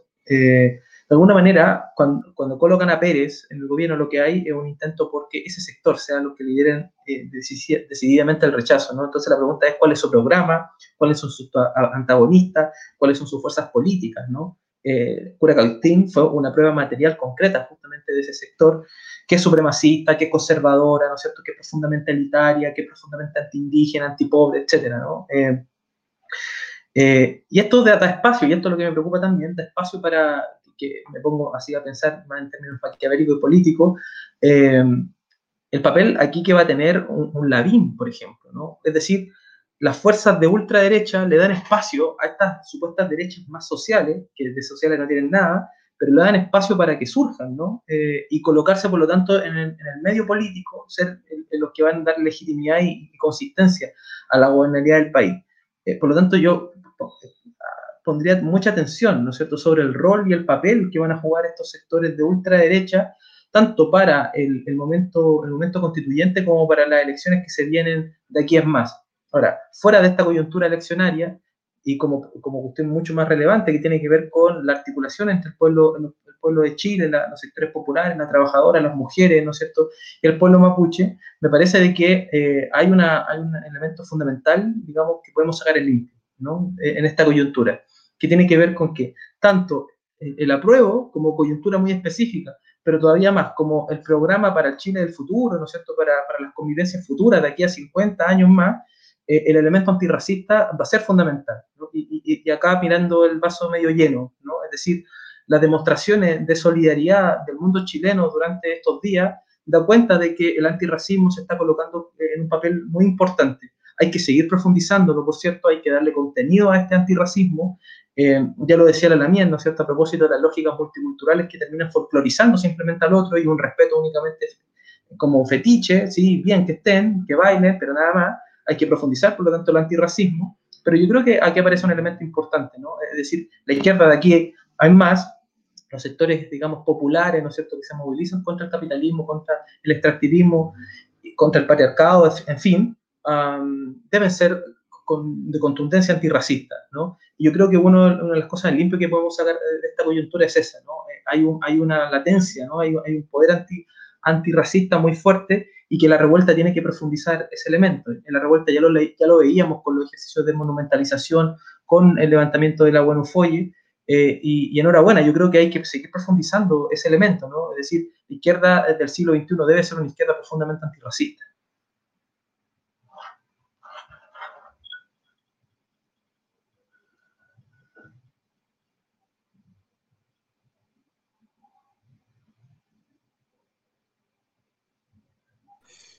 Claudio, quería, ya estamos, yo creo, ya llevamos una hora y cuarto de programa, creo que podríamos eh, ir de algún modo comenzando a cerrar. Eh, quería preguntarte cómo, eh, pensando en, una de las declaraciones quizás más, más relevantes que hizo Víctor Pérez en los últimos días, que es que no hay presos políticos mapuches que es una, afirmación muy dura, digamos, considerando la historia de la prisión política en Chile en general y la historia de la prisión política mapuche, el caso de, eh, del machi Celestino Córdoba eh, y los otros peñis que están en la cárcel. Eh, y ahí hay una conexión directa con el negacionismo de este gobierno, pero del Estado de Chile en general, ¿no es cierto? Y donde el negacionismo con respecto a la dictadura eh, se conecta directamente con la impunidad eh, colonial y la impunidad del Estado de Chile con respecto a esa, opresión. Eh, y eso, de algún modo, nos da, nos da luces sobre hacia, hacia dónde va un poco en los, próximos 19 meses que le quedan a este gobierno, pensando también en el proceso constituyente. Entonces, en ese, en ese marco, ¿no es cierto?, de, una, de una confrontación muy fuerte de proyectos de sociedad, quería preguntarte o pedirte o plantearte si, cuál, qué es lo que tú le plantearías a, la audiencia de Lanzallamas, que es un público eh, vinculado a los movimientos sociales, vinculado a, las izquierdas en Chile. ¿Cuáles, cuáles serían los desafíos de este momento para poder avanzar en, la clave de, de alianzas plurinacionales, para confrontar ese negacionismo, para confrontar las políticas del gobierno tanto en, para, con respecto a la crisis social, eh, la crisis política, el proceso constituyente. Cerremos un poco con esa, con esa mirada, de, que algo que ha estado, ha, estado, ha sido transversal en esta conversación, que es cómo construir esas alianzas plurinacionales que hoy día son clave para poder superar este momento, eventualmente asegurar un, un, un escenario que no sea aún más represivo y aún más regresivo. Sí, a ver, primero hay ciertas condiciones, digamos, eh, uno diría éticas, no, me gusta mucho eso, pero efectivamente, que tiene que ver con, con el, reconocimiento, ¿no? Con esta, con esta palabra que es liberal realmente, pero, pero que, usada críticamente me parece bien interesante, ¿no? O sea, la posibilidad de reconocer al otro con, sobre la base de un reconocimiento pleno, completo, ¿no? Lo que implica necesariamente, por lo tanto, reconocer también que el otro tiene derechos colectivos, ¿no? Y de ahí a territorio y autodeterminación política. Es decir, el reconocimiento como un elemento fundamental, el reconocimiento de otra nación, habitante de la misma territorialidad, que habitamos, digamos, el mismo territorio conflictivamente, ¿no? Entonces, frente a ese conflicto, reconocer ¿no? la existencia del otro, pero reconocerla con, todo lo que aquello significa, ¿no? Cuando uno reconoce a otro, necesariamente algo le debe, ¿no? Eh, y, en ese ejercicio diría, bueno, ¿qué se debe? Una idea autodeterminación política eh, y territorio, como elementos fundamentales. Eh, por cierto, también una cuestión mucho más coyuntural que tiene que ver con la desmilitarización y con la libertad de los presos políticos mapuche. Yo creo que difícilmente vamos a poder avanzar a cualquier articulación posible si esos dos elementos no están en la mesa puestos como proclamas fundamentales, ¿no? que el territorio mapuche sea desmilitarizado y que, y que los presos políticos eh, eh, tengan libertad. ¿no? Me parece que eso, al menos son dos elementos fundamentales, y los dos primeros, autodeterminación y territorio, como reconocimiento de algo mucho más mucho más político, ¿no? Y la solución pensarla políticamente también. Em, y, por otro lado, hay una cuestión que es fundamental que la misma izquierda y los movimientos sociales deben, deben reflexionar, que tiene que ver con que la condición colonial del mundo mapuche no hace sino fortalecer a las mismas élites que explotan y dominan, ¿no es cierto?, a, a los sectores populares chilenos, ¿no? Eh, el racismo, finalmente, si bien es cierto, impacta en los cuerpos, en las vidas, en las subjetividades del racializado, del colonizado, ¿no es cierto?, y lo afecta, finalmente termina colocándole un rol al interior de la sociedad, ¿no es cierto?, al interior del trabajo, al interior del sistema educativo, de salud, etcétera, de alguna manera también alimenta el poder, ¿no? También alimenta el poder de las élites sobre también los sectores populares chilenos. Por lo tanto, los movimientos sociales en Chile, eh, si no son antirracistas, eh, lo que terminan haciendo es fortaleciendo a sus propias eh, clases dominantes, ¿no?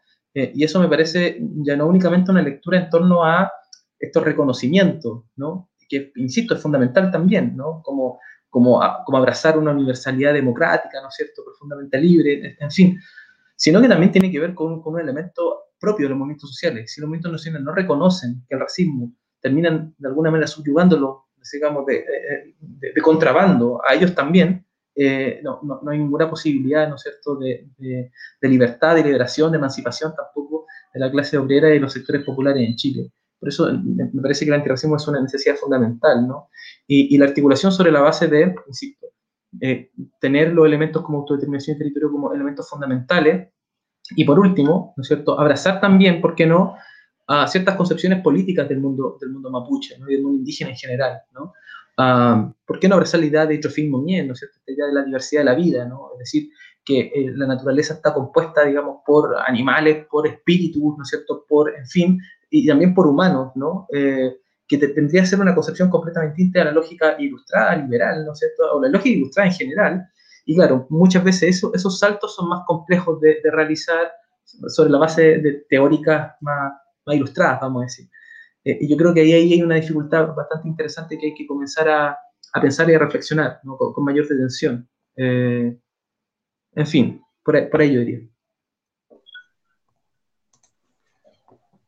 Unésima, eh, para, para, ir cerrando el programa, quería también reiterar la misma, la misma invitación para que, aprovechando este espacio de lanzallamas, este, este, episodio especial que estamos haciendo, pueda eh, decirnos alguna tu opinión sobre cómo ir avanzando en esa construcción de, una, de alianzas plurinacionales que, nos permitan enfrentar, enfrentar esta crisis eh, de manera conjunta desde la solidaridad, la resistencia compartida, los distintos territorios. También, eh, porque vimos, el, por ejemplo, el día de ayer que hubo una, un punto de prensa organizado por el Movimiento por, por el Agua y los Territorios, donde muchas organizaciones eh, chilenas y del pueblo mapuche eh, salieron en conjunto a, rechazar, a repudiar esto, est estas acciones. Entonces quería preguntarte y plantearte, darte este espacio para que tú pudieras eh, dejarle a la audiencia un, un, mensaje con respecto a eso, cómo avanzar hacia, hacia articulaciones plurinacionales en este contexto. Eh, bueno, no pude escuchar bien a, a Lamien Claudio porque como que hay problemas con, con el sonido, entonces me fue súper difícil poder escucharlo, me hubiera gustado escucharlo de mejor manera, eh, para como también poder ir, ir hilando ideas con él también pero en este, en este proceso y en, y en el cómo avanzar y, ayer también cómo, cómo, esta articulación nació de manera eh, natural, espontánea, rápida, urgente de, por parte no tan solo de los movimientos sociales, sino que también por, por personas, personas eh, naturales, personas que, también eh, se hicieron parte de este punto de prensa y de todas las acciones de solidaridad que, que se han levantado no tan solo acá en Chile, eh, sino que también fuera, fuera de él también. Creo que mm, la respuesta es eh, empezar a trabajar y articularnos no desde la urgencia, creo que siempre hemos, eh, y nos parece que nos hemos acostumbrado a estar eh, activándonos de manera reactiva, y que cuando se vienen estos hechos de violencia, eh, uno como que no lo, no lo veía venir, independiente de que todos estos hechos venían eh, avanzando, claramente venían avanzando y venían mostrando cómo se iba a venir y en qué momento podía explotar. Eh, yo creo que la situación que pasó el fin de semana y lo que ha pasado en estos días eh, está iniciando no creo que eh, haya sido como, como la forma, sino que está principalmente eh, iniciando, mostrándonos cómo, cómo se va a ir y cómo se va marcando el, el camino. Y la, la, la reflexión es que tenemos que empezar a generar mecanismos de articulación eh, y de trabajo em, que no sea reactivo, que no salga de, manera inmediata ante la, ante la urgencia, que claramente se hace necesaria, pero que si hubiera, si hubiera existido, que existiera una organización eh, anterior, eh, detallada también ahí, de, también ir reflexionando y ir conociendo también los procesos anteriores, porque al final los procesos se van repitiendo. Em, creo que podríamos avanzar de mejor manera. Hoy día, em, esperar que esta situación que está ahí, hoy día así latente, que todos están hablando, que, que, se están mostrando las imágenes, em, en, el cual a cada momento están saliendo noticias, eh, siguen los mismos ataques hoy día mismo en Ercilla, en Coyipulli, ataque a las Lamien, personas civiles que ya no están saliendo en una en, de masividad, pues no están saliendo todos juntos, sino que están atacando de manera individual eh, a las lamienes dentro de los territorios, a los lamien en el camino. Eh, que eso está pasando, en, pasó ahora en la tarde y sigue pasando. Em, la idea es esa, pues la idea no, es, que no podamos articular de manera, de manera en la misma urgencia, sino que exista una continuidad del trabajo, que exista un respeto también en el trabajo y en las decisiones que se vayan levantando desde los propios territorios y desde los mismos pueblos. Em, la palabra del reconocimiento, pues, como lo decía el Claudio, el reconocimiento cuando nos reconocemos con todo, pues, con todo, con todo lo que somos, con lo bueno, con lo malo, eh, cuando nos reconocemos como tal y nos identificamos como tal. Creo que el trabajo tiene que ir hacia ese, en ese mismo camino, en, la construcción también de, observar cuáles son nuestros objetivos. Yo creo que tenemos muchas más cosas en común que cosas que nos separan. Eh, quizás a lo mejor tenemos distintas formas de poder llegar a eso. Quizás nosotros también como pueblo tenemos una forma que es cultural, que es histórica, que tiene que ver con nuestros ancestros, con nuestra espiritualidad, pero el pueblo chileno también tiene sus mismas formas de organizar, eh, los las mismas organizaciones sociales, tienen un enfoque, pero los objetivos son, el objetivo en sí eh, es el mismo, y es defender la vida, es no sobrevivir como estamos hoy día, em, em, parar con la desigualdad, em, eh, manejarnos también en el mismo respeto. Y mm, ante eso, eso es un trabajo que se hace y se construye a diario. Yo creo que estamos muy, y lamentablemente estamos muy reaccionando de manera muy reactiva, muy, muy en el instante. Y a veces cuando uno reacciona de esa manera no toma las mejores decisiones o no toma los mejores caminos. Eh, tenemos que sacar lectura sobre esto, eh, creo que nosotros también como pueblo también tenemos que sacarla, nosotras como organización también tenemos que hacerlo porque eh, veíamos que estaban sucediendo estas situaciones y que quizá nunca pensamos que iba a ser de la forma que fue, pero claramente quizás podríamos haber hecho más cosa. Yo me quedo con ese sentimiento de que, no hemos podido eh, hacer nosotras como red eh, lo que, todo lo que quisiéramos hacer. Quizás podemos visibilizar, denunciar, pero ¿qué pasa ahí en el momento mismo? ¿Qué pasa cuando están las mismas situaciones de violencia? Eh, cuando la familia queda con el dolor, queda con ese miedo, cuando ese niño queda con un trauma cuando se afecta la espiritualidad, cuando se afecta la comunidad en sí, porque recordemos que todos los ataques que, hemos recibido, la violencia, afecta a la comunidad completa, no solamente afecta a un individuo, sino que nos afecta a todos, como pueblo, como comunidad, como familia. Y mm, desde ahí ir haciendo eh, reflexiones, todo de manera muy, muy personal. Nosotras como red tenemos que hacer reflexiones en saber de qué forma vamos y qué mecanismos vamos a ir utilizando para poder ir protegiendo a los niños, eh, también observando cuáles son los métodos que se están utilizando eh, para poder entrampar, por ejemplo, los procesos de justicia. Em, y, en eso es un aprendizaje, es también ver con quién nos vinculamos. Hoy día eh, claramente a veces se puede ver un quiebre, en muchos va a existir mucha desconfianza, una confianza que la confianza se, se va construyendo, ¿no? no es algo que, que, se dé de un rato a otro, sino que se construye. Em, entonces, ahí hay que seguir avanzando en eso. Ahora, por parte de, las acciones del gobierno y de poner esta eh, ultraderecha y potente en su gabinete, sobre todo a Víctor Pérez en, el Ministerio del Interior, da sentido de eso. Da sentido de que en realidad lo que hicieron con esta situación de poner así como eh, chilenos en general, así como chilenos, em, atacando a comuneros, em, es eso, es hacer pelear eh, a, los mismos pueblos, es quebrar la confianza. Y al quebrar la confianza, divides, separas. Y eso es lo que no tenemos que permitir. Eh, tenemos que entender que no son todos, eh, que existe una minoría, identificarlos como tal, darnos cuenta de las acciones que están haciendo, ir aprendiendo también a observar de qué forma se están moviendo y de qué forma se están articulando.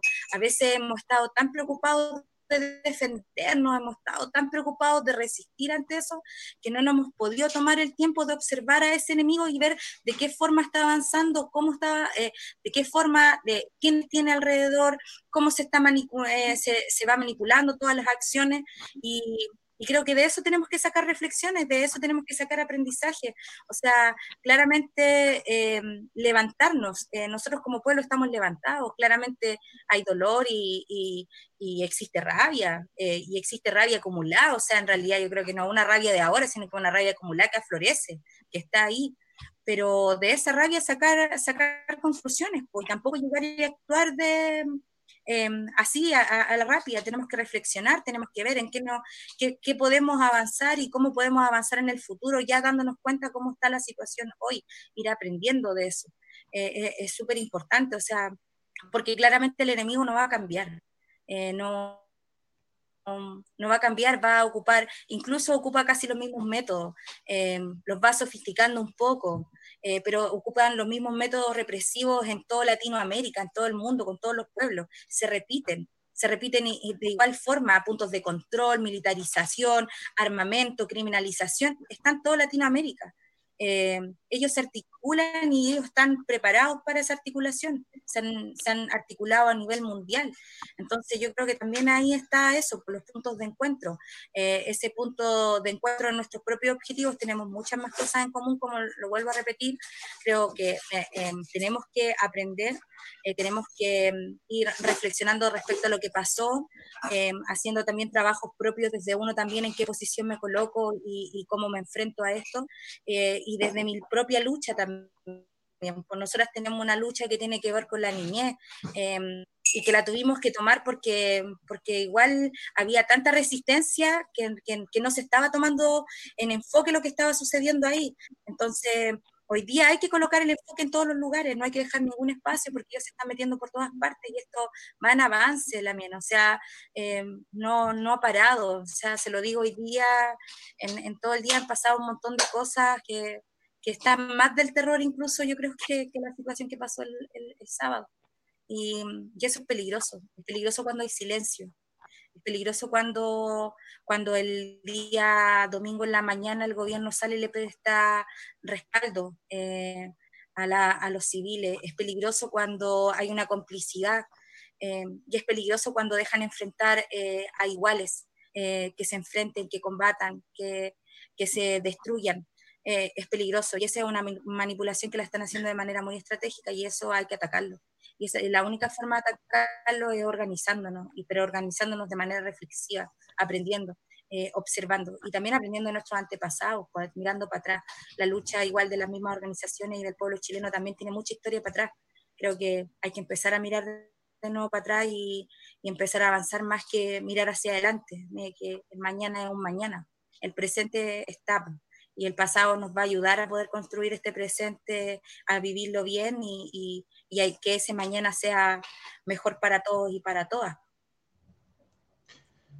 Buenísima, y Claudio, quiero darles las gracias, muchas gracias por, por, estar hoy en este episodio especial de Lanzallamas. Sé que son días muy intensos, muy complejos, eh, y por eso mismo quiero que sean una, un, un, agradecimiento doble y muy grande eh, por haberse dado el tiempo de estar aquí. Lanzallamas precisamente es un, espacio de encuentro, de debate, y hemos tratado de poner mucho énfasis en, instancias como estas donde, eh, donde, nos, en torno a la conversación podemos ir construyendo esa confianza que no hay que romper eh, y romper esas divisiones que nos instalan desde arriba para justamente hacernos competir entre nosotros y nosotras. Así que quiero, si es que tienen algo más que quieran agregar, eh, eh, algún mensaje que quieran dejar, alguna convocatoria, alguna información importante que crean que no se puede pasar, eh, les doy el, un minuto para que puedan plantear. ¿Quién voy yo o en la mía Claudio? Sí, sí, Dale nomás. Sí, ya. ya. Me gustó eso de las convocatorias. Em, nada, primero agradecer, pedir disculpas igual, ha sido un día súper cansador, este día bien intenso, llegué hace súper poquito a mi casa. Em, mañana hay marcha en Temuco, bueno, hay en distintos lugares, pero mañana salimos y nos organizamos en, Temuco. Eh, la idea es como poder eh, seguir eh, participando de distintas acciones, de distintas acciones de solidaridad, eh, enmarcado también a, lo que está pasando, no olvidar principalmente que es algo que, yo ayer reflexionaba y decía, está pasando todo el día con el tema de lo que, de, esta situación y esta ola de violencia y de racismo que pasó con los lamín de Curacautín, Villarrica, Traiguén, El Cia, Coyipulli. Pero hay detrás de todo esto hay 93 días de, huelga de hambre eh, de los prisioneros políticos mapuche, que aunque le gusta a Víctor Pérez, al intendente, decir que no, eh, son prisioneros políticos mapuche, aunque le duela, eh, aunque le moleste decirlo y quiera marcarlo como delincuente, porque si hablamos de delincuentes, el gobierno está lleno de delincuentes, entonces eh, no olvidar eso, no olvidar que están los Lamien, que están resistiendo, que están en lucha, que el Machi Celestino lleva 93 días de huelga, que sí estamos contra el racismo, estamos contra la violencia, contra la militarización, algo que estábamos hace mucho tiempo diciendo, pero olvidar hoy día la urgencia, no olvidar la urgencia, eso, que, los Lamien eh, necesitan em, que se les den respuesta. Eh, vemos ya cómo está la mano, sabemos que no quieren reconocer, que no quieren estar, estamos a pocos días de cumplir eh, 100 eh, días de, la huelga de hambre, no esperemos que sea más de 100, o sea, las últimas huelgas fueron de más de 104 días, con los lamien ahí casi muriendo, resistiendo para poder exigir sus derechos, algo que no es lejano, algo que se puede hacer, que se puede cumplir eh, y que solamente tiene que ver con una falta de voluntad política maquinada directamente por los poderes eh, económicos de Chile. Em, ahí em, eso es claramente. Así que llamar a la gente a seguir movilizándose, a seguir en las llamadas y en las acciones, no quedarnos solamente en poner en la foto de perfil negra, por favor, y decir que en Chile es racista, si cuando tú estás pasando una situación eh, te quedas en silencio, eres totalmente cómplice de esa acción. Así que accionar, a salir. A movilizarse, a ver las acciones de solidaridad y agradecer, bueno, a cada uno, pues a ustedes, a cada una de las organizaciones sociales, chilenos, Wenui em, y personas fuera también de Chile que están solidarizando con la lucha de los pueblos, con la lucha del pueblo mapuche y con la lucha de todos los pueblos que están oprimidos en Latinoamérica y en el mundo.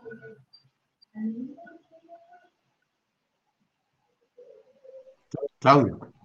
No, nada, o sea, simplemente sumarme a las palabras de la mía, no, no sé si puedo decir algo más, solo que estamos trabajando ahora en una revista que va a salir muy pronto, en donde hay una entrevista también a, la Lamien Onésima, mediante ONG ECO, así que, eh, nada, yo creo que la Lamien lo dijo todo, simplemente eh, decir eso, a seguir movilizándose de distintas formas, de las formas que también podamos y, se, de distintos territorios, eh, acá en La Guardia también, hay, tanta, hay distintas movilizaciones también eh, y a seguir presionando, ¿no? Y, que no, y que, que, no sea simplemente una ola, me parece eso muy importante, ¿no? Que, que tal como ocurrió con, con Camilo Catrillanca, que no sean esas dos semanas de, de, lo mapuche y después no olvidemos, sino que, como decía Onésima, yo creo que es, lo vital que esto se transforme en un tema permanente, ¿no? el, el, tema mapuche no, no aparece únicamente cuando hay expresiones de racismo elocuente, sino que eh, la condición colonial y, el racismo es algo, algo permanente, ¿no? Y por lo tanto nuestras reflexiones, nuestras articulaciones son, son fundamentales también de manera permanente.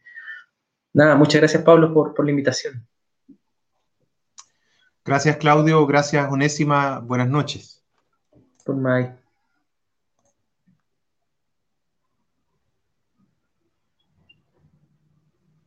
No sé si no escuchó Onésima. Bueno. Estaba ahí, ¿no? Bueno, Sí, ese fue eh, este episodio especial de Lanzallamas conversando con Onésima Linqueo de la Red por la Defensa de la Infancia Mapuche y Claudio Alvarado Lincopi, historiador mapuche. Estuvimos en esta larga conversación especial, nos dimos más tiempo para poder profundizar en los temas que tienen que ver con eh, el colonialismo en Chile, la instalación de un racismo en, las bases populares también, la amenaza que eso significa para esta crisis política que hemos estado viviendo en los últimos nueve meses ya, desde el 18 de octubre, de una manera más intensa, y para el horizonte del proceso constituyente, de las transformaciones estructurales que necesitamos en, en, este territorio y también de la necesidad de articulaciones plurinacionales para poder abordar ese proceso. Lanzallamas es un espacio precisamente para este tipo de debates y de encuentros. Es un espacio que está abierto para la discusión política, para la, para la actualidad, pero también para mirar con mirada de largo plazo los procesos históricos que estamos viviendo. En ese sentido, hacemos la invitación a que sigan nuestro programa. Les agradecemos a todas y, todos quienes han estado mirando este programa especial, quienes han difundido en las redes eh, con sus conocidos, con sus familiares, con sus amigos, amigas y compañeros eh, este programa especial. Los queremos dejar invitadas, invitados para la programación eh, regular que tenemos el día martes. Mañana seguimos con nuestro especial de izquierdas. Vamos a estar con Irune Martínez de la Convergencia 2 de Abril, conversando sobre sus apuestas y sus lecturas como organización política. Y el día jueves vamos a tener como invitado a Matías Blaustein. Él es biólogo de la Universidad de Buenos Aires, es militante de Acción Socialista Libertaria vamos a estar conversando sobre coronavirus, pandemia, eh, el, origen capitalista de la pandemia y las salidas posibles en un contexto tan crítico como este a nivel mundial. Síganos en las redes, recuerden que Lanzallamas también está en Instagram, en Spotify, para quienes quieran eh, escucharlo como podcast. Nos vemos mañana a las nueve y media. Chao.